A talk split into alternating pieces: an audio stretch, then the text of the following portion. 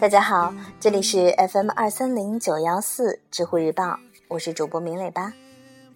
今天的节目跟大家分享一个私家珠宝心得。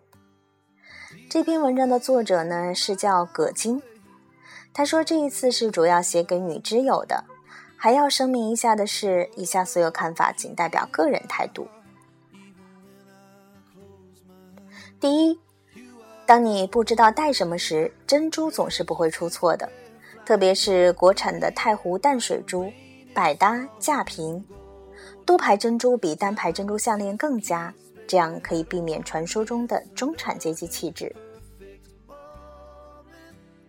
第二，正装的时候，如果只能戴一只珠宝，那么选择胸针，不必只戴到胸前。它可以出现在你上衣的任何位置，包括领肩、腰边等等。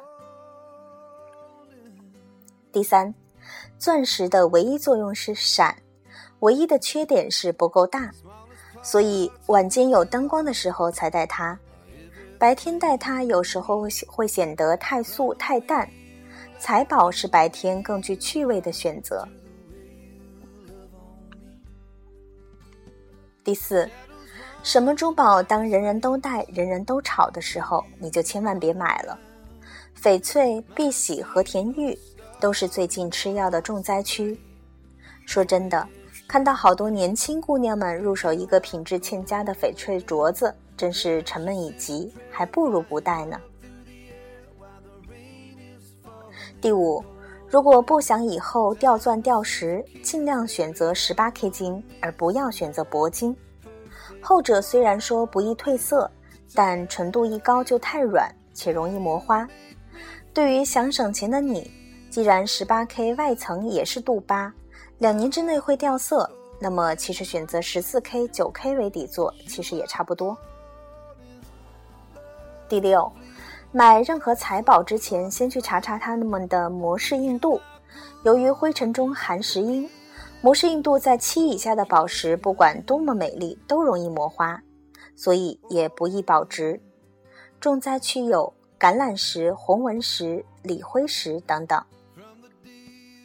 第七，目前长期保值度较高的宝石是钻石和纯天然、未经任何处理的优质红宝石，其他宝石长期都不算看好。而且，请牢记住。珠宝对于大多数普通人而言都不是用来投资的，因为他们要么缺少能力，要么缺少眼力。第八，求婚时如果要买钻石，最好镶成项链而不是指环。事实证明，百分之九十的求婚钻戒在日常生活中都有些佩戴不便。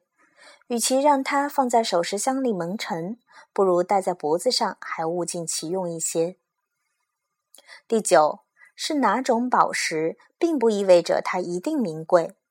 比如蓝宝石，山东昌乐的几十元一颗，所以一定要看产地、净度、颜色、克拉、火彩等综合因素，才能准确判断珠宝的价值。所以不太懂的，不要随便买珠宝。特别是别在旅游时买任何珠宝。第十，大品牌珠宝的入门款没有什么保值度，因为大都是服饰珠宝。不信你去二手市场上卖一卖全新的卡地亚三环戒，看四折有人收不？如果不是品牌狂迷，简单款还是买裸石来找本地的珠宝城自己镶嵌划算一些。举个例子。ENCO 官网的这一只售价在一万三千左右的红碧玺戒指，自己购买的话，呃，裸石找金匠镶嵌的全部费用约在三千以下。